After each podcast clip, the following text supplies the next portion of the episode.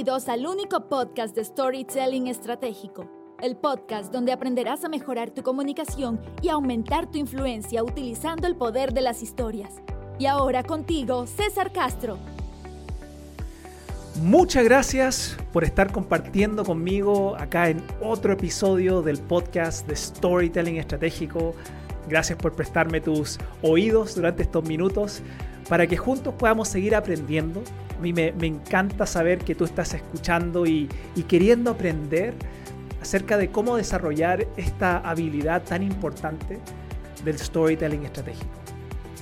Y en este episodio, el episodio ya número 33, quiero que entiendas que voy a hacer algo distinto, porque este episodio va a ser parte de, un, de una serie de tres episodios que voy a estar compartiendo contigo durante las próximas semanas. Y lo que quiero enfocarme es en tres tipos de historias. Tres tipos de historias que yo creo que todo líder debería contar. Entonces, si tú eres un, un jefe, si tú estás liderando un equipo pequeño, un equipo grande, si eres incluso un emprendedor que está empezando a liderar un equipo, o eres un, gerente o un jefe en un área de, una empresa, estos, estos próximos episodios que vienen van a ser para ti. Porque como te dije, voy a, voy a compartir esas tres, para mí tres, ah, quizás hay más, pero tres que creo que son fundamentales. Tres tipos de historias que todo líder debería aprender a contar.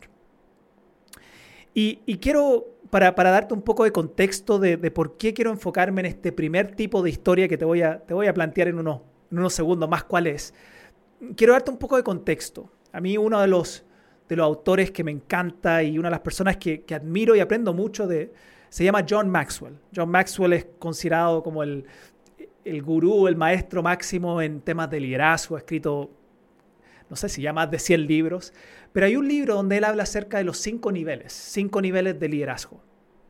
Y, en estos cinco niveles, el nivel más básico, eh, el nivel de posición que le llama, donde a ti te ponen en, un, en una posición de liderazgo porque eres competente, entonces eres el jefe. Y él dice que en este nivel, el nivel de posición, la verdad es que ahí te pone la organización porque has hecho bien tu trabajo y no hay todavía mucho liderazgo en, ese, en esa posición porque hasta ahí solamente estás mostrando que eres competente o que tienes conocimiento, sabes hacer bien algo. Y por eso la empresa te, te premia y te pone en esta posición. Pero el segundo nivel, que aquí es donde tú empiezas a ejercer liderazgo, es lo que él llama el nivel de la conectividad. Conectividad. Incluso John Maxwell dice que el, verdadero liderazgo comienza en este nivel, en el nivel de la conectividad. Porque aquí es donde las personas ya te quieren empezar a seguir. Aquí es donde la gente ya se empieza a conectar contigo y por ende ya, ya quieren seguirte. No te siguen solo porque tienen que seguirte porque tú eres el jefe, sino te quieren seguir porque ya tienes un, un nivel de conexión con ellos. Y una historia, un tipo de historia que te permite justamente poder potenciar mucho, mucho este nivel de conectividad con tu equipo, es la historia de, los, de tus valores como líder. La historia de tus valores como líder. Y, es una historia importante porque esta historia de valores como líder es la que te va a generar esa, esa conectividad porque va a lograr que tu equipo, tu equipo, entienda mejor por qué eres como eres. Van a lograr entender qué es lo que tú crees y sobre todo qué es lo que tú más valoras. Y, más que declarar todo esto como información o conceptos, como como quizás muchos lo hacen, donde se paran frente a su equipo y le dicen, bueno, para mí como líder es importante la excelencia, o para mí es importante el servicio, o la honestidad, o el respeto, ¿qué, es lo que típicamente hacen los, los, gerentes o los jefes? Se paran y, y solamente declaran esos conceptos. Mi desafío para ti es que tú cuentes la historia que muestre por qué son importantes estos valores para ti. ¿Cuándo lo aprendiste? ¿Cuándo tomaron relevancia en tu vida? Y quiero, quiero darte un ejemplo de cómo sería una historia de, valores, de liderazgo. Y, quiero que te imagines algo acá conmigo. Eh, si estás escuchándome y estás en tu casa o estás en algún lugar tranquilo o tranquila, quiero que, te, que cierres los ojos y te imagines que estamos en una reunión con tu equipo. Estamos en una reunión con tu equipo Y tú te, te paras al frente de ellos y, le vas a contar una historia de tus valores para, poder generar esta conexión. Y, lo haría similar a esto. Me pararía, comenzaría con la, con la chispa, les podría decir algo así como, les quiero compartir quizá una de las lecciones más importantes de liderazgo que he aprendido en mi vida, ¿eh? para, captar la atención y generar esa, ese interés. Y después continuaría con algo así. Cuando, cuando tenía seis años, eh, muchos de ustedes ya saben que, que mi familia se mudó a los Estados Unidos. Mi papá al principio trabajando y estudiando, y mi mamá, ella se puso a trabajar limpiando casas. Comenzó con una casa, después de un tiempo esa casa se transformó en dos, en tres, en cuatro, en cinco, y, y su pequeño emprendimiento comenzó a agarrar impulso, hasta el punto que ella pudo empezar a ofrecerle trabajo a otras personas, pudo empezar a contratar a más personas. Y, a medida que empezó a crecer esta pequeña empresa familiar, mi mamá decidió priorizar el, ofrecerle trabajo a, otras personas, o en algunos casos familias, que venían llegando a los Estados Unidos, similar a nosotros, con un sueño y con un deseo de poder salir adelante. A gente de todos lados, de, México, de, Perú, y priorizábamos siempre ahí tratar de ayudar gente que venía llegando de Chile.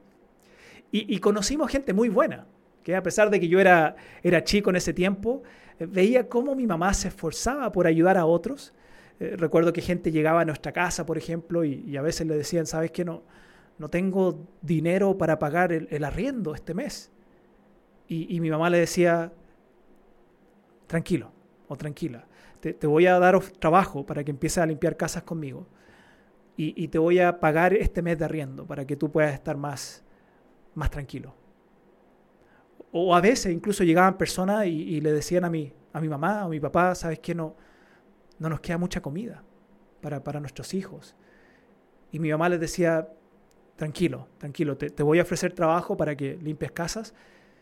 Y, y, luego mi mamá iba a nuestro refrigerador, abría y sacaba una bolsa y la llenaba con, con comida, con leche, y, y se los daba.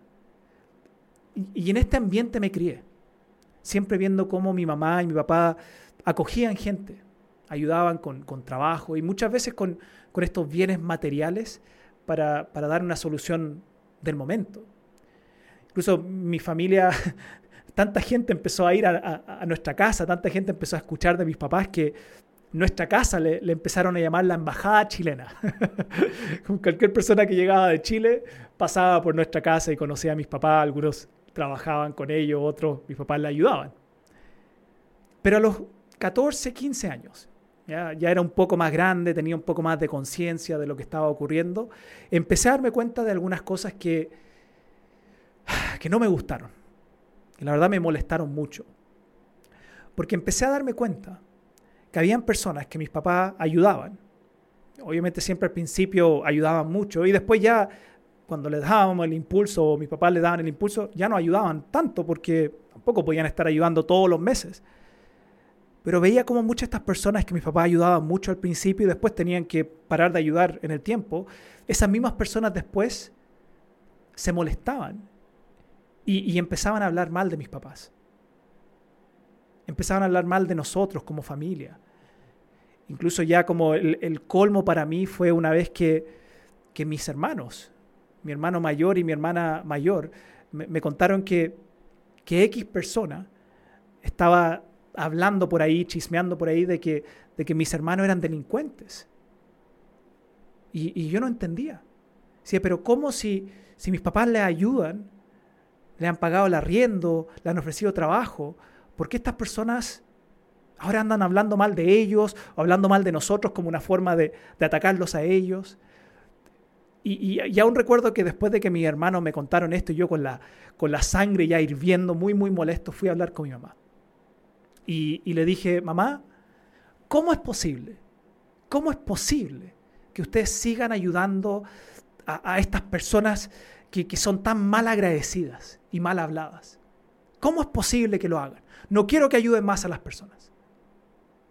Y mi mamá me, me miró con, con ojos de, con ojos de compasión, como diciéndome, ay hijo, te falta tanto por, por aprender. Y, y me dijo, ¿sabes qué, hijo? Yo sé que hay gente que habla mal de nosotros. Lo sé. A pesar de que, de que lo hemos ayudado. Y, sabes qué, me, duele. A mí también me, me, molesta saber esto. Me molesta saber que hay gente que, que habla mal de ustedes. Pero he aprendido algo, hijo. Estos últimos años me he dado cuenta de algo. Si yo paro de confiar en las personas y por ende paro de ayudar a las personas, va a haber mucha gente buena, gente honesta, que no voy a ayudar. Solamente por estos, por estas pocas personas que andan hablando mal. Hijo, es siempre mejor confiar y ayudar que desconfiar. Es siempre mejor confiar y ayudar que desconfiar. Y estas palabras que me, que me dijo mi mamá me tocaron, pero hasta el centro de mi corazón, han marcado. En ese momento, con 14, 15 años, todavía recuerdo esto y esa conversación porque marcó profundamente quién, quién soy yo como persona. Marcó cómo yo veo a otras personas y cómo me relaciono con otras personas. Y hoy en día se ha convertido en uno de mis valores fundamentales como persona y como líder. Siempre confiar y ayudar antes que desconfiar. Porque hay mucha gente buena y honesta que necesita tu ayuda. Ahora, esta historia que te acabo de contar es una de las muchas historias que yo te podría compartir para, para poder hablarte acerca de mis valores como líder.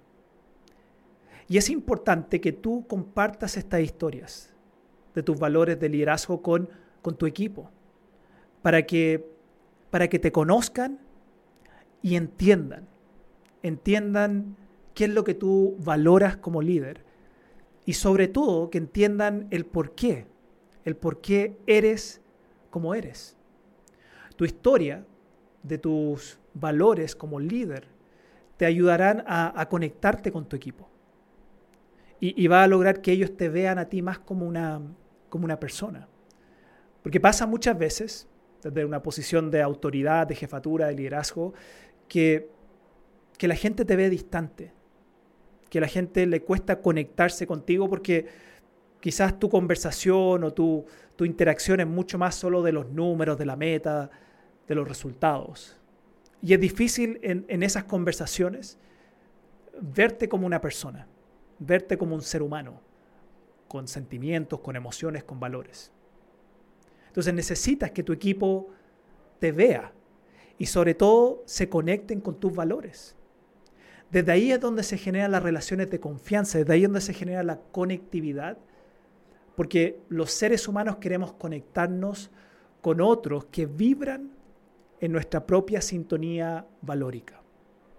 Y muchas veces tu equipo no se quiere conectar contigo porque todavía ni saben cuáles son, cuál es esa sintonía valórica que tú tienes, porque nunca has contado esa historia. Entonces, ¿cómo, cómo encuentras esta historia? Si tú me estás escuchando ahora y, y estás diciendo, César, ¿sabes qué? Tiene razón, me hace sentido, pero ¿cómo encuentro estas historias que van a permitirme poder de alguna manera transparentar esos valores que yo tengo a mi equipo. Y, para encontrar tus tu historias de valores de liderazgo, te quiero, te quiero invitar a que tú te hagas tres preguntas. Solo tres preguntas para que lo, lo vayas anotando acá. ¿Ok? Primero, hazte esta pregunta. ¿Cuáles son, cuáles son mis tres?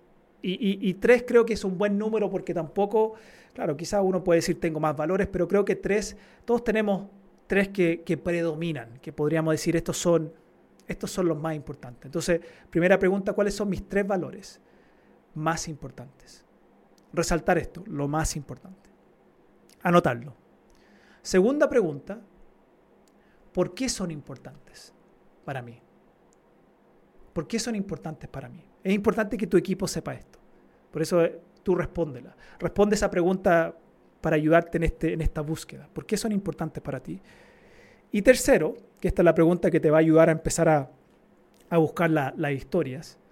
¿Qué experiencia o experiencias específicas? voy, a, voy a resaltar esto. ¿Qué experiencia o experiencias específicas te ayudaron a aprender la importancia de X valor? Aquí es donde, aquí es donde están las experiencias que te, van a, que te van a humanizar y van a ayudar a tangibilizar eh, estos valores para tu equipo. Para que la próxima vez que tú te pares frente a tu equipo, no solamente digas, que es como lo hace la mayoría, para mí como líder es importante la excelencia, para mí es importante la honestidad, para mí es importante el servicio, para mí es importante la confianza. Pero solo decirlo no me, no me lleva a sentir nada. Solo decirlo no te lleva a sentirlo para que la gente lo sienta, para que la gente se conecte contigo, tienes que contar esas historias. Tienes que contar esas historias. Y te quiero en este episodio desafiar a hacer algo. Yo te, he dicho en los episodios anteriores que siempre te voy a dejar con un desafío porque para que tú puedas desarrollar la habilidad y para que la historia y el poder de la historia realmente tengan el impacto en ti y en tu equipo, tienes que desafiarte a hacer cosas. Y desafiarte significa, en casi el 100% de las ocasiones, salir de tu zona de confort. Entonces ya el hecho de, de, contar una historia para muchos es salir de su zona de confort. Pero este es el desafío que te quiero plantear.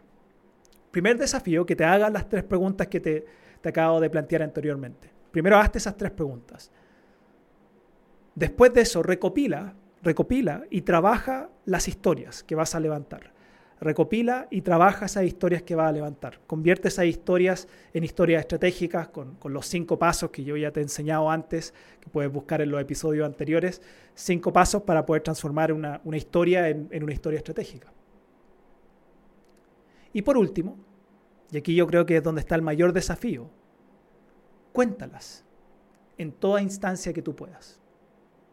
Cuéntalas en todas las instancias que tú puedas con tu equipo, en las reuniones. Comparte esas historias. Porque recuerda que primero nos queremos conectar con el mensajero y segundo con su mensaje. Entonces tú como líder necesitas que tu equipo primero se conecte contigo y la gente se va a conectar contigo Primero cuando cuentas la historia, que eso ya en sí va a generar un nivel de conexión distinto, el que tú cuentes una historia. Pero especialmente si tú enfocas en contar una historia de tus valores de liderazgo. Una historia para un valor. O se puede incluso después llegar a tener tres, cuatro, cinco historias, pero una historia para poder transparentar y sobre todo hacer que tu equipo viva y, vean y visualicen y sientan esos valores que para ti son importantes. Ese es el desafío que te quiero plantear, a ti como líder, que puedas buscar esas historias, que las puedas trabajar, armar y después que las puedas contar a tus equipos. Y al hacerlo, te aseguro que tú vas a ver un nivel de conectividad distinto. Te aseguro que tu equipo te va a ver a ti de una forma distinta. Te van a ver de una manera más humana y sobre todo se van a conectar al, al sentir que los valores que te mueven a ti también son los valores que los mueven a ellos. Muchas gracias por haber compartido conmigo en este episodio. Recuerda si, si esto que yo comparto contigo en el podcast te, te gusta, te ayuda, te sirve, déjame primero una buena recomendación ahí. no sé si estás escuchando por iTunes o por Spotify, sé que en iTunes puedes dejar una buena recomendación, una buena evaluación y recomendación.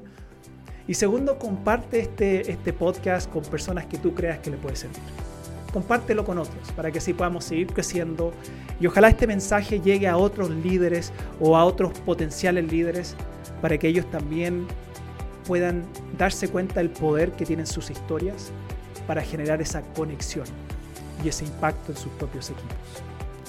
Que tengas una excelente semana y nos vemos en el próximo episodio del podcast de Storytelling Estratégico, donde seguiré ayudándote a mejorar tu comunicación y aumentar tu influencia utilizando el poder de las historias.